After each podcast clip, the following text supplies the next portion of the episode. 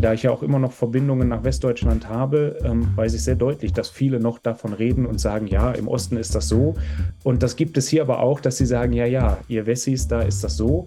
Ich glaube, der Schlüssel zu einem guten Miteinander ist einfach einander zuzuhören und einander Anteil zu geben an der je persönlichen Lebensgeschichte und dann aber auch offen zu sein, dass ähm, andere die jeweils andere Seite nachfragen kann.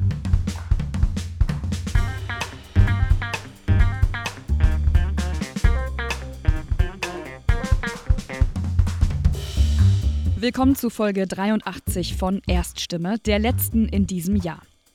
Eine Studie der Universität Chicago hat die ostdeutschen Bundesländer einmal als die gottloseste Region der Welt bezeichnet. Die Verfasser der Studie aus dem Jahr 2008 spitzen mit dieser Bezeichnung wohl etwas zu.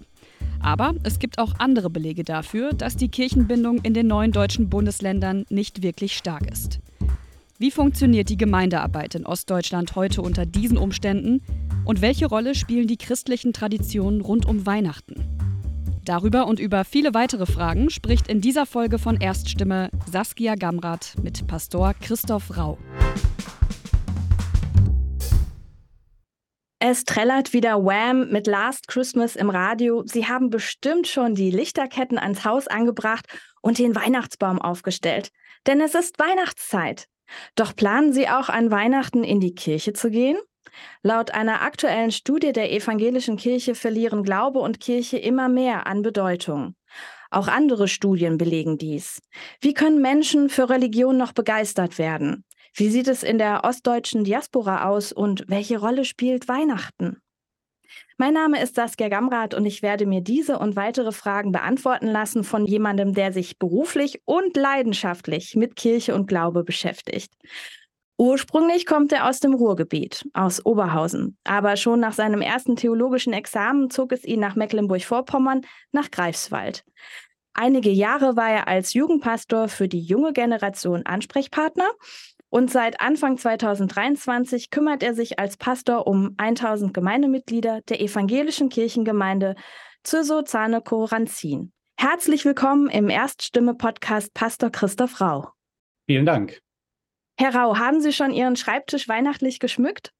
Ein bisschen drumherum im Büro, ja, aber ansonsten ähm, ist noch vieles an Papierstapeln da, so wie das das Jahr über sich sonst auch ansammelt. Aber ich bin mittendrin in der Weihnachtsvorbereitung, Krippenspiele, Gottesdienste, Absprachen mit allen, die beteiligt sind, die Überlegung, woher bekommen wir Weihnachtsbäume dieses Jahr für unsere Kirchen. Das ist im Moment alles ähm, ja, ganz oben auf der To-Do-Liste. Ihre Gemeinde liegt in Mecklenburg-Vorpommern. Wie muss ich mir die Menschen dort vorstellen? Wir sind da, wo andere Urlaub machen. Und ähm, ich habe gerade gestern mit meinem Vor Vorgänger noch ein schönes Gespräch geführt, der ein sehr tolles Bild nochmal ins Spiel gebracht hat. Viele Pommern sind wie Kachelöfen. Es dauert ein bisschen, bis sie warm sind, aber wenn sie sich dann einmal aufgewärmt haben, dann geben sie auch lange Wärme ab. Das ist ja ein schönes Bild. Sehr positiv, das gefällt mir.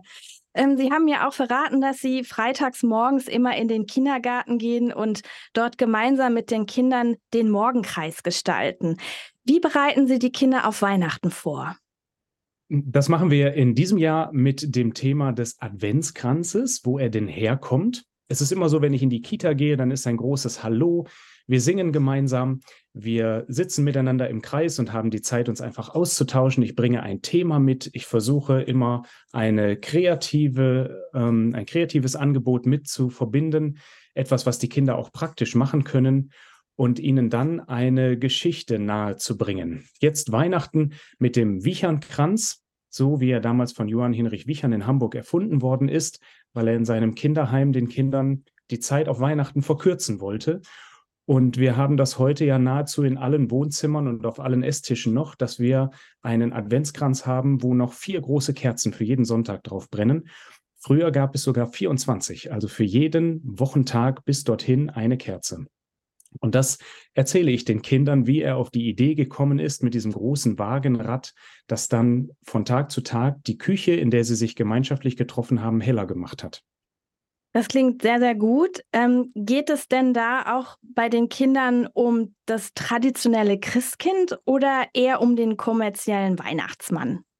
Also der Weihnachtsmann ist natürlich groß verbreitet Heute war ich auch in der Kita und wir haben festgestellt, es gibt einen Unterschied zwischen dem Weihnachtsmann und dem Nikolaus. Der Weihnachtsmann ähm, hat einen dicken Bauch und einen großen Sack und hat ein paar Colaflaschen dabei, weil Coca-Cola ihn mal erfunden hat. Und der Nikolaus, weil er ein Bischof ist, hat er eine besondere Mütze, die Mitra, auf dem Kopf und einen Bischofsstab dabei ähm, und tut Menschen Gutes, weil er sagt, ähm, ich lebe mit Jesus Christus und er ist Menschen begegnet, weil er will, dass deren Leben gelingt. Den großen Unterschied haben wir heute festgestellt und es war doch so, dass der Weihnachtsmann deutlich im Vordergrund stand und die Kinder hatten sogar die Idee, dass er dem Nikolaus eine Liste schreibt, was er denn zu bringen habe.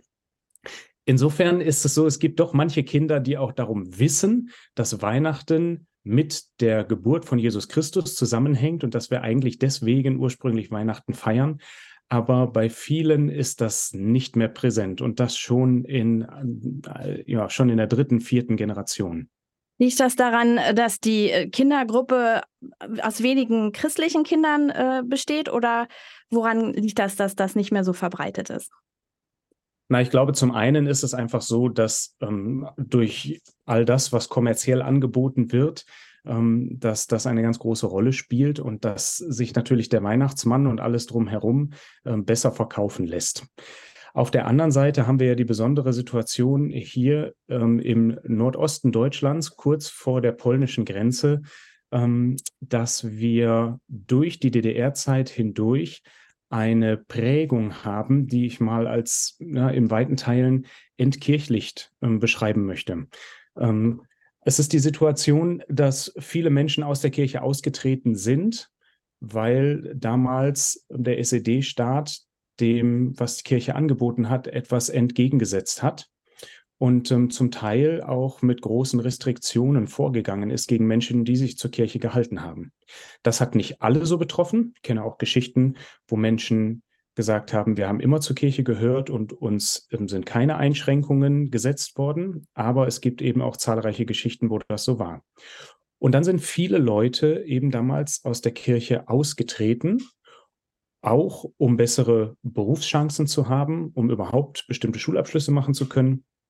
Und ähm, das haben wir natürlich heute dann in der Folge, wenn das die Großelterngeneration ist, die das ihren Kindern oder Kindeskindern schon nicht mehr weitergegeben haben, dann ist da oft eine Lücke, die da klafft.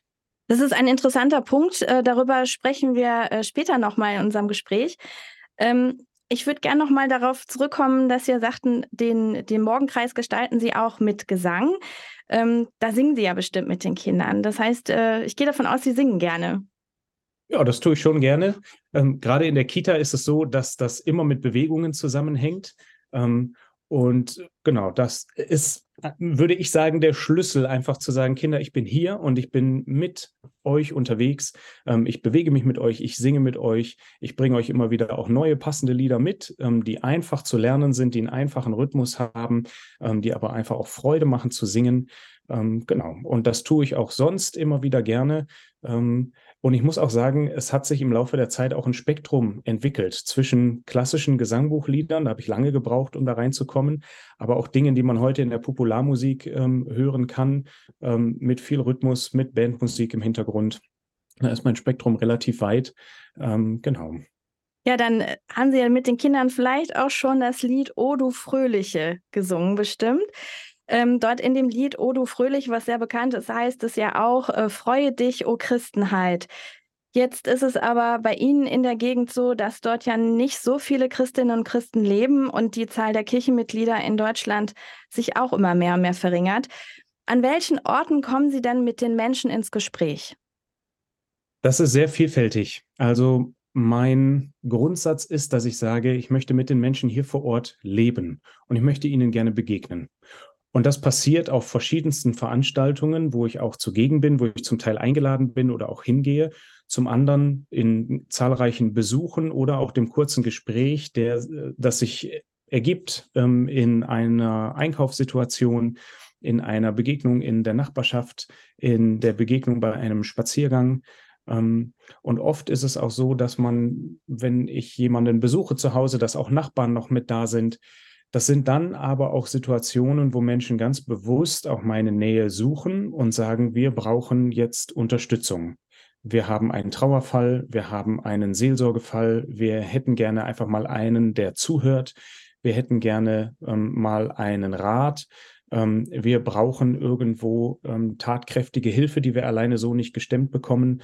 Ähm, überall in solchen Situationen ist es so, dass sich Menschen an mich wenden und ich auch in diese Situationen mit hineingehe und versuche in dem Rahmen, so wie ich das kann, zu helfen. Das heißt, Sie warten nicht, dass die Leute irgendwie jeden Sonntag zu Ihnen in den Gottesdienst kommen, sondern Sie gehen auf die Menschen zu. So, ähm, so verstehe ich ganz dezidiert die frohe Botschaft, die wir zu Weihnachten auch verkünden dürfen, dass Jesus Christus auf unsere Augenhöhe gekommen ist. So sage ich das immer mit meinen Worten, dass, dass er sich also voll und ganz auf unsere Lebenssituation einlässt, mit all dem, was dazugehört. Und da haben wir die Facetten von ganz fröhlichen Situationen, die wir erleben, bis hin zu Dingen, wo wir den Eindruck haben, die Berge, die sich vor uns auftun, sind so schwer, dass wir nicht wissen, wie wir überhaupt diese überwinden sollen. Und ähm, in all diesen Situationen bin ich auch gerne mit den Menschen unterwegs, so dass ich mich gerne mit ihnen freue und Freude teile, aber dass ich auch in leidvollen Situationen mit ihnen unterwegs bin, ihnen zur Seite stehe. Was ist denn da bei Ihrer Arbeit das Leitbild? Das, was mich motiviert, ist, dass ich davon zutiefst überzeugt bin, dass jeder einzelne Mensch von Gott gewollt und begabt und geliebt ist. Und mich motiviert in meiner Arbeit, den Menschen hier Räume zu eröffnen, in denen sie einfach sein können, in denen sie sich selber entdecken und ausprobieren können, in denen sie herausfinden können, was in ihnen steckt an Begabungen und Fähigkeiten denn ich behaupte, viele Menschen, denen ich hier begegne, können viele Dinge sehr viel besser als ich. Und ich finde, Kirche ist dann wirklich auch aktuell, wenn wir miteinander unterwegs sind, wenn wir unsere Fähigkeiten, unsere Stärken, unsere Begabungen einbringen füreinander und für andere, die vielleicht noch nicht da sind. Ein Bild, was mich da leitet, ist das, Sie haben das schon angesprochen, ich komme aus dem Ruhrgebiet, ist das Bild einer Schwarzkaue, wo die Bergleute ihre schmutzige Arbeitskleidung und ihre Arbeitsutensilien unter die Decke gezogen haben. Und es gibt ein ganz wunderbares Bild, wenn man von unten hochguckt und ganz viele verschiedene Farben und natürlich auch durch die Arbeit gezeichnete Kleidung dort entdeckt. Und das versuche ich hier in der Kirchengemeinde auch sehr deutlich zu machen in meiner Arbeit. Wir sind gemeinsam unterwegs und Kirchengemeinde wird nur dann bunt und stark und kann eine Rolle heute in dem Leben der Menschen vor Ort spielen, mit denen wir unterwegs sind und hier leben, wenn wir miteinander das gestalten. Und was bedeutet für Sie dieses Miteinander äh, gestalten? Also wie würden Sie das an einem Beispiel festmachen? An einem Beispiel festmachen würde ich das so, dass wir ganz, ganz viele Veranstaltungen haben, Angebote für Kinder, für Jugendliche, für Ältere, die ähm, zum großen Teil ehrenamtlich getragen sind. Vieles findet statt, ohne dass ich zugegen bin. Vieles findet statt, ohne dass ich etwas organisieren muss. Es gibt einige Leute hier in der Kirchengemeinde, die sich ehrenamtlich sehr stark einbringen und die ähm, anderen die Räume auch selber mit eröffnen, ähm, die einladen, die Dinge gestalten. Ganz viel im Familienbereich läuft, ohne dass ich irgendwie handelnd dabei bin, sondern einfach als Papa mit meinen Kindern dann zugegen sein darf. Und das erlebe ich als ein echtes Geschenk, etwas, wo ich selber auftanken darf, wo ich ganz normal als Zivilperson dabei sein darf, ohne als Pastor irgendwie agieren zu müssen. Welche Highlights haben Sie denn äh, geplant äh, in Ihrem Programm, also rund um Weihnachten? Was, was wird dort aus Ihrer Sicht da noch Schönes äh, vorbereitet in der Gemeinde? Wir haben das so, dass wir an Heiligabend fünf verschiedene Gottesdienste haben. Und diese Gottesdienste sind auch durch Ehrenamtliche maßgeblich mitgestaltet. Es gibt einen Gottesdienst, der den Schwerpunkt hat, dass unsere Band den gestaltet mit dem, was sie musikalisch dann ähm, vorbereitet und dort einbringt. Dann haben wir einen Gottesdienst, der ähm, von einer ehrenamtlichen Dame ganz stark ähm, geprägt ist, die das über viele Jahre schon macht, die ein Krippenspiel für äh, jung und nicht mehr ganz so jung organisiert und die jedem noch so kleinsten Kind ähm, eine Rolle quasi zugedenkt. Und wenn sie nur kurz über die Bühne hüpfen und einmal als Stern oder als Schaf einmal winken, ähm, das ist wirklich was richtig Schönes, auf das ich mich auch besonders freue. Wir haben ähm, die sogenannte Christfesper ähm, das ist dann eher was Traditionelles, etwas Ruhiges. Ähm, dann gibt es einen Gottesdienst an einem Ort, ähm, an dem ich selber dann auch gar nicht zugegen sein kann, wo Ehrenamtliche selber sagen, das stemmen wir. Wir können selber lesen, wir können selber begrüßen. Wir bereiten ein kleines Krippenspiel vor, das wir mit den Leuten, die wir dann haben, quasi dort zur Aufführung bringen. Und uns ist es wichtig, dass in unserer Kirche vor Ort an Heiligabend auch ein Gottesdienst stattfindet. Und wenn Sie nicht können, dann stemmen wir das. Und dann gibt es nochmal um 23 Uhr die Christnacht das ist etwas, was sich die Waage halten wird zwischen dem Einsatz von jungen Menschen, die das mitgestalten, und besinnlichen Elementen, die mit drin sein werden. Ähm, das ist ein ganz schön volles Programm, wenn man das so hört. Ähm, aber ich freue mich einfach darauf, diesen Bogen zu spannen und diese Vielfalt zu erleben, ähm, die dann an Weihnachten einfach auch zum Klingen kommt und wo die Menschen vor Ort hier die Chance haben, sich das rauszusuchen und dorthin zu gehen, wo sie sagen, das passt am besten in meinen Lebenszusammenhang. Wie viele Leute kommen da an so einem Abend zusammen? Also das hängt ein bisschen ja auch an den Größen der Kirchen, aber in den beiden äh, sehr großen Kirchen, die wir haben, ähm, in äh, Züssow und in Zarnekow, also für unsere Verhältnisse großen Kirchen, ähm, haben wir dann gut 140, 160 Personen, wenn Kinder mit dabei sind. Ähm, in ähm, Ranzin, hm, das sind auch, sagen wir mal, so 60, 70, 80, je nachdem, wie viele sich dort aufmachen und dann dazukommen. Auch in der Nacht ist es so, dass wir nochmal 50 Leute plus X sind, die dann abends dort zusammenkommen.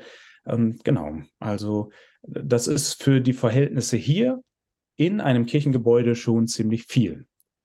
Sie sind äh, ja mit Ihrem Auto häufig unterwegs. Ähm, Sie leben in einer ländlichen Region. Und wie Sie das vorhin schon ansprachen, ist es ja eine Region, äh, der, die zur ehemaligen DDR gehörte. Ähm, zu DDR-Zeiten hat ja die evangelische Kirche ihren, ihre Türen für gesellschaftlich unangepasste oder politische Oppositionsgruppen geöffnet. Es gab aber auch einzelne Kooperationen mit dem SED-Staat und nach dem Mauerfall verlief die Vereinigung der evangelischen Kirchen in Ost und West auch nicht ganz reibungslos. Macht diese Vergangenheit heute noch in Ihrer Arbeit, äh, spielt das eine Rolle? Wird das, ist das bemerkbar in Ihrer täglichen Arbeit? Also es ist bemerkbar und wir sind aber, Gott sei Dank, sage ich ganz bewusst, in einer Phase, dass wir das für uns, sagen wir mal so salopp auch formulieren, dass wir sagen, wir haben diese Großkampfzeit überwunden. Ich kenne die Erzählungen von vielen, die sagen, als 1990 dann die Wiedervereinigung da war oder schon als 89 die Mauer gefallen ist, gab es viele Menschen, die vorher sehr gegen die Kirche gewettert haben, die auf einmal in der Kirche wieder zu finden gewesen sind.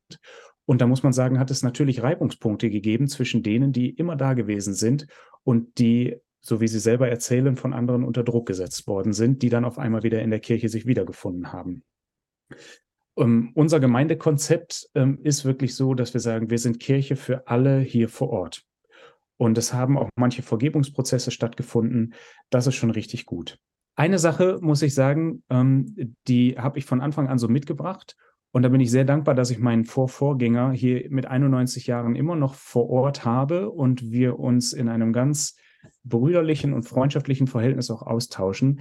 Der hat das damals in der DDR, finde ich, sehr feinfühlig gemacht, so wie ich das beurteilen kann, dass er gesagt hat, ähm, wir leben nicht in einem luftleeren Raum sondern wir leben hier miteinander. Und es ist unsere Aufgabe, einen Weg zu finden, dass wir sagen, wir verbiegen uns nicht und geben nicht das auf, für das wir stehen. Aber es ist auch nicht ähm, immer zielführend, wenn wir sagen, wir sind immer nur dagegen, sondern wir müssen gucken, dass wir einen Weg miteinander finden.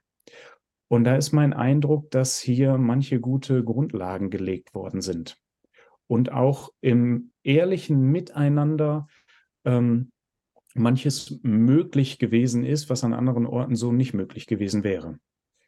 Genau. Und das ist natürlich schon so, dass das auch heute ähm, in manchen Bereichen dann noch nachwirkt. Es ist ganz klar so, dass wir eine, einen deutlichen Abbruch der Volkskirchlichkeit haben, der in der DDR damals ähm, schon lange, lange vollzogen gewesen ist, bevor die Wiedervereinigung überhaupt stattgefunden hat.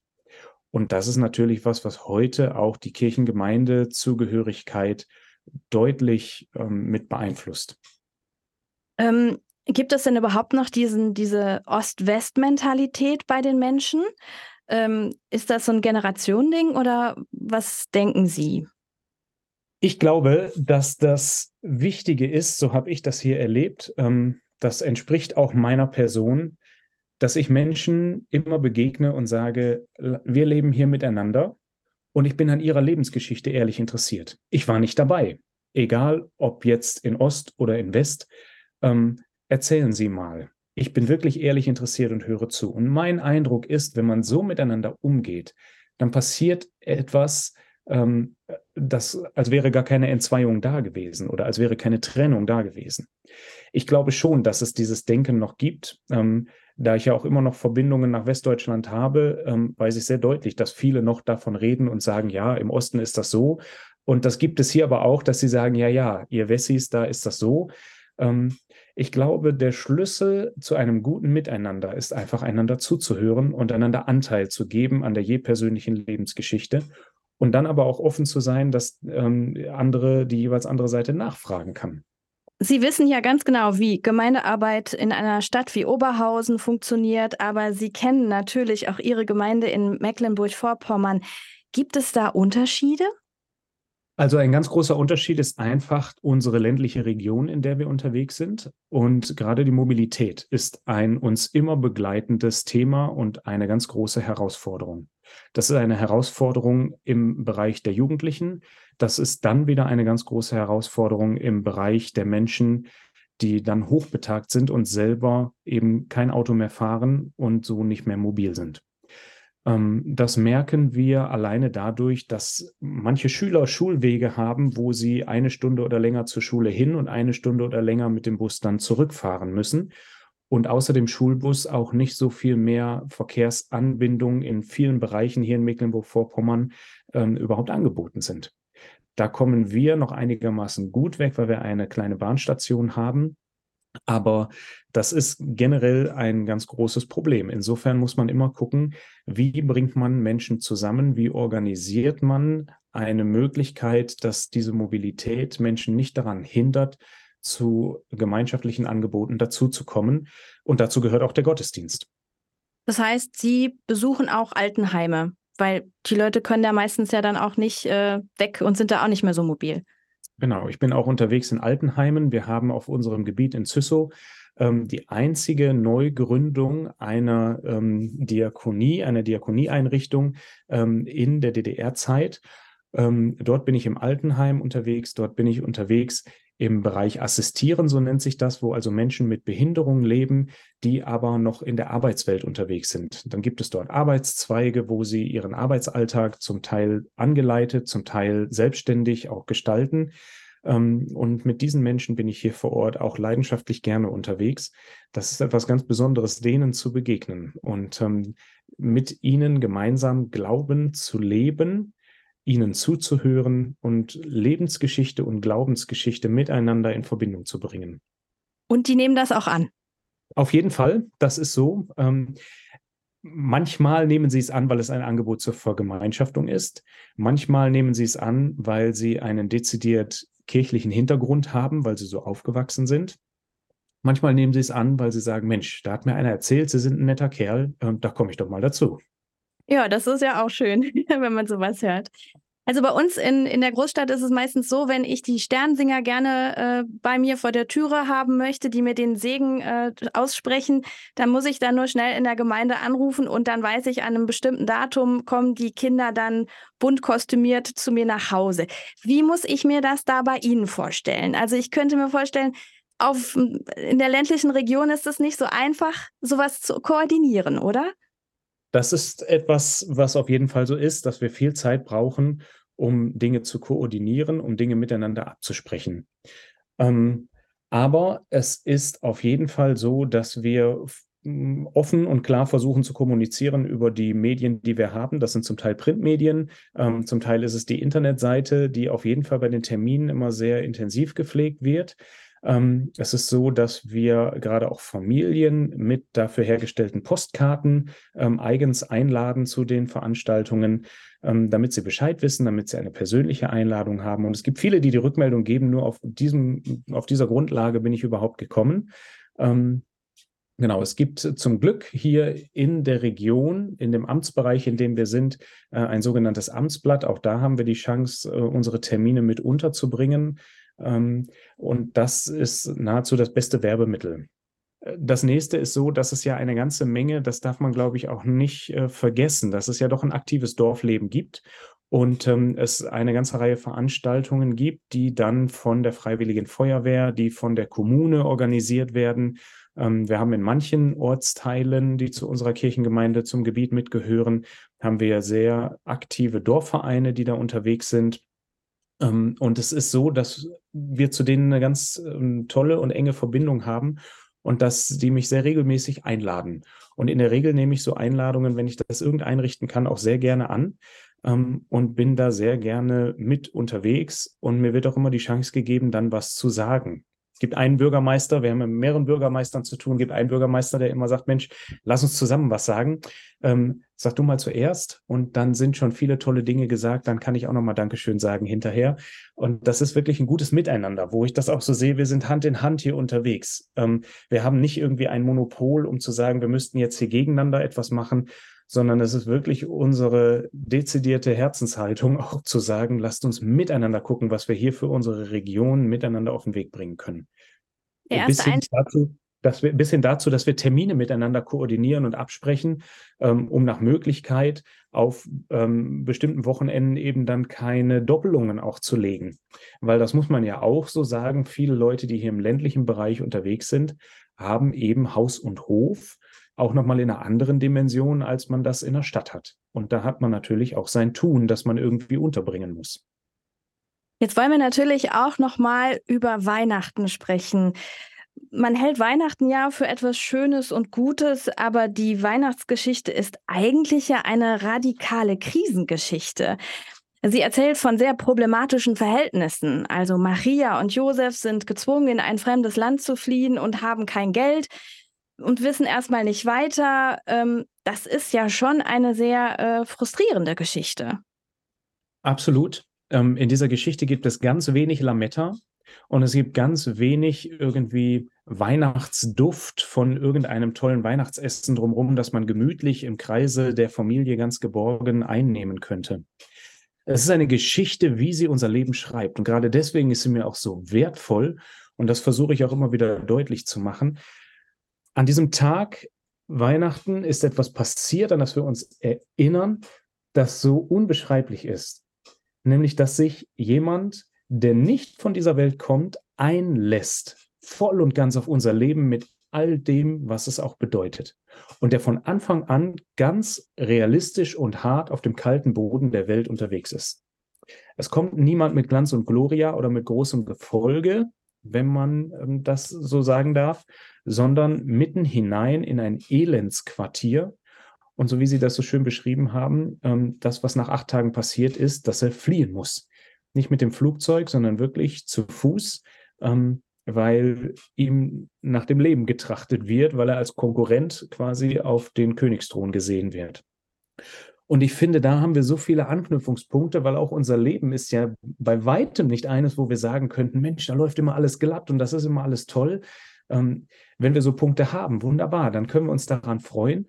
Aber es ist doch immer wieder so, dass wir durch Ereignisse von außen oder durch Dinge, die in unserem ähm, engen Miteinander entstehen, dass immer wieder Krisen mit einbrechen.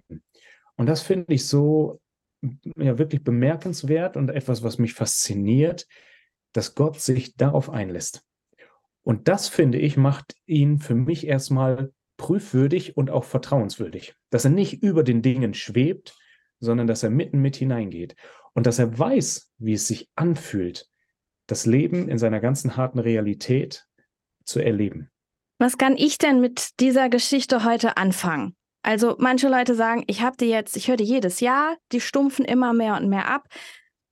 Was, warum soll ich da zuhören? Was mich bewegt, ist, dass Weihnachten alleine hat ja einen ganz besonderen, eine ganz besondere Atmosphäre, die es ausstrahlt. Aber Weihnachten alleine macht nicht verständlich, was da wirklich passiert.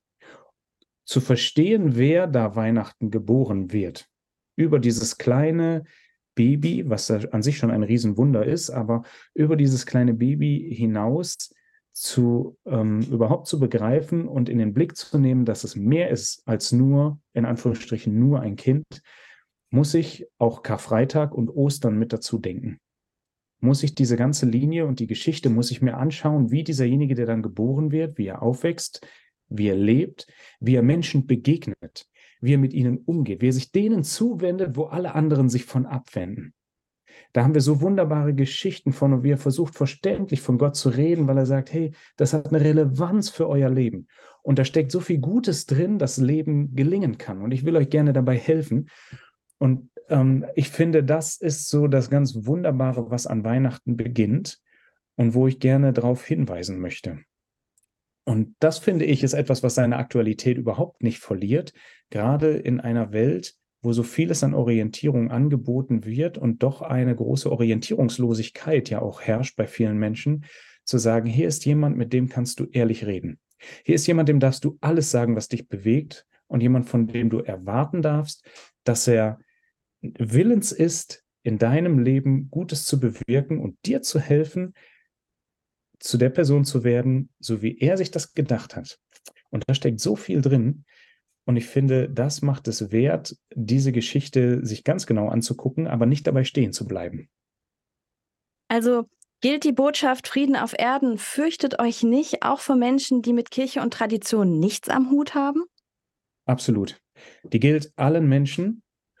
Und das ist ja das Schöne an der Botschaft, dass sie über Weihnachten und vor allen Dingen auch über Kirche als Institution, über Kirche hier bei uns im Osten in Zysorzane-Koranzin hinausweist in die gesamte Welt.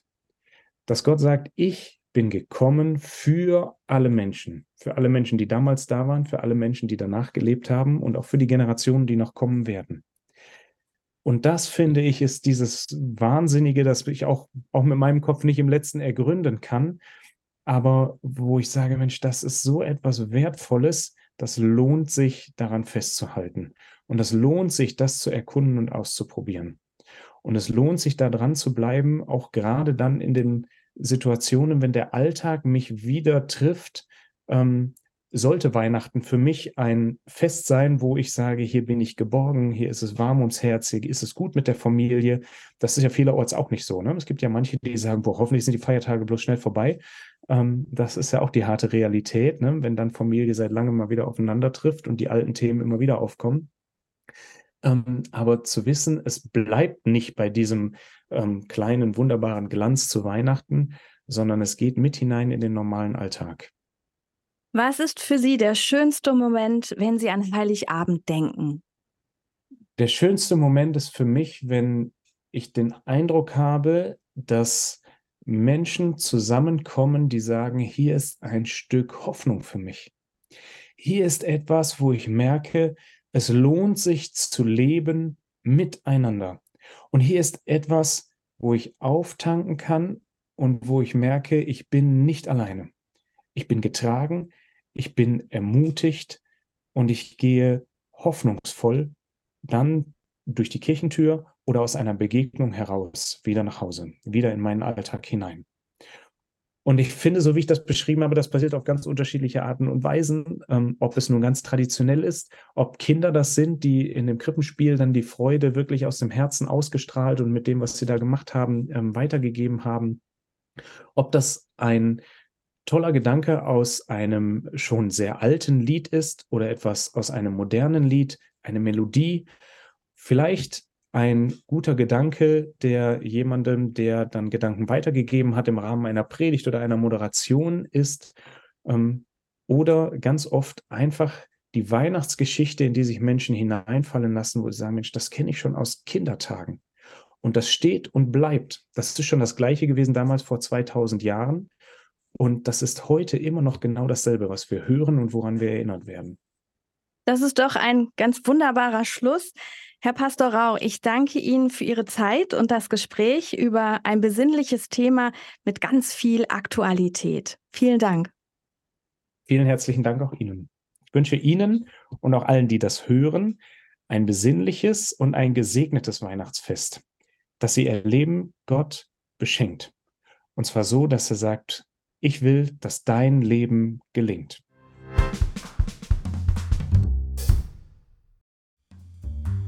Das war Folge 83 von Erststimme. Die nächste Folge erscheint dann im neuen Jahr am 10. Januar. Auch wir wünschen Ihnen nun ein besinnliches Weihnachtsfest und alles Gute für das neue Jahr.